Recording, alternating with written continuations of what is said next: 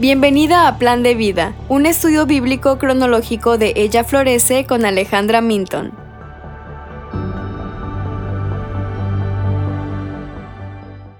Hoy estaremos viendo los capítulos 19 al 21 de Levítico. ¿Qué está pasando?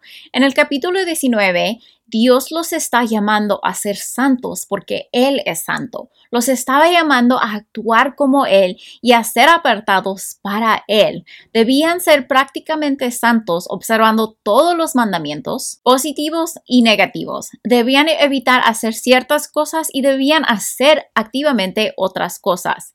Esto se relacionaba con todas las esferas de la vida y a través de ellas los estaba llamando a amarse unos a otros y servirse unos a otros. Los estaba llamando a seguir sus mandamientos para los sacrificios y para cuidar a los pobres y al extranjero en cómo cosechaban. No debían mentir, no tomar el nombre del Señor en vano, no debían oprimir al jornalero y no mostrar favoritismo en lo que respeta al sistema legal. Fueron llamados a no odiar al otro y amarse como se amaban a sí mismos. Los llamó a tratar con amor a los extraños y a observar todo lo que les había mandado. Ahora, si tienes algunos pequeños cerca de ti, te recomiendo que pongas pausa a este episodio y regreses cuando puedas en otro tiempo ya que vamos a tratar algunos temas que son para adultos. En el capítulo 18, Dios había explicado lo que se consideraba en relación con la sexualidad y ahora en el capítulo 20, Dios le estaba diciendo al pueblo cuál sería el castigo por violar sus reglas sobre la sexualidad. Indicó que se castigaría con la muerte a quienes adoren a Molech o consulten a divinos o a los espiritistas. Indicó que él los santifica, pero también necesitaban consagrarse, dedicándose a la santidad en la forma en que vivían sus vidas. Los llamó a honrar sus padres.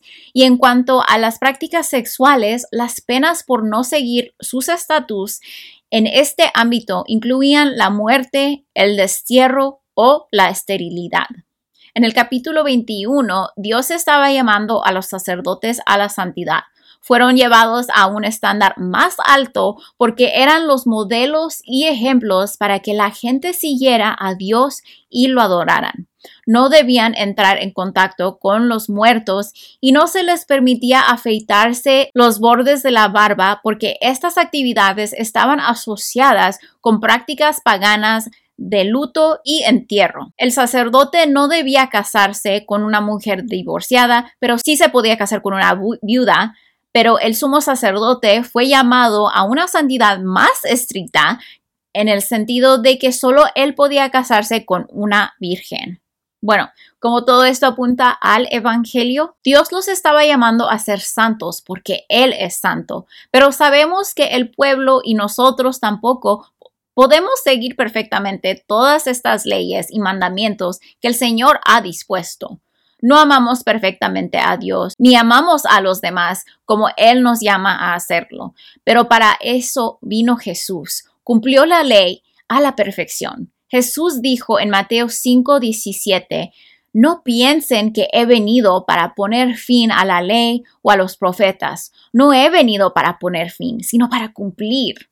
Jesús vino a hacer lo que nosotros no podemos hacer y luego nos dice que acudamos a Él cuando estemos cansados y agobiados por nuestro propio pecado y la incapacidad de cumplir con el estándar de Dios. Jesús dijo en Mateo 11:28, vengan a mí todos los que están cansados y cargados, y yo los haré descansar. En Cristo tenemos descanso de todos los esfuerzos y todos los fracasos que experimentamos. Cristo nos ha perdonado por nuestros pecados y por no cumplir con su estándar a la perfección.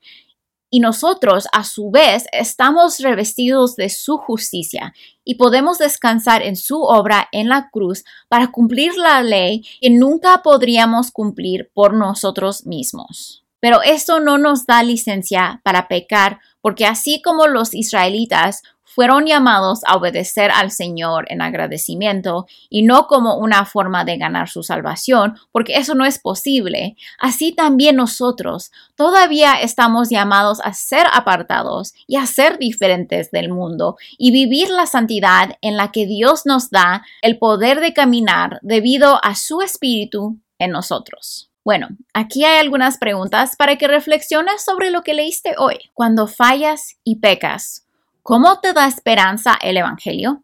¿Cómo puedes depender hoy de Dios para que te ayude a caminar en la santidad a la que te llama? Mañana estaremos observando los capítulos 22 al 24 de Levítico.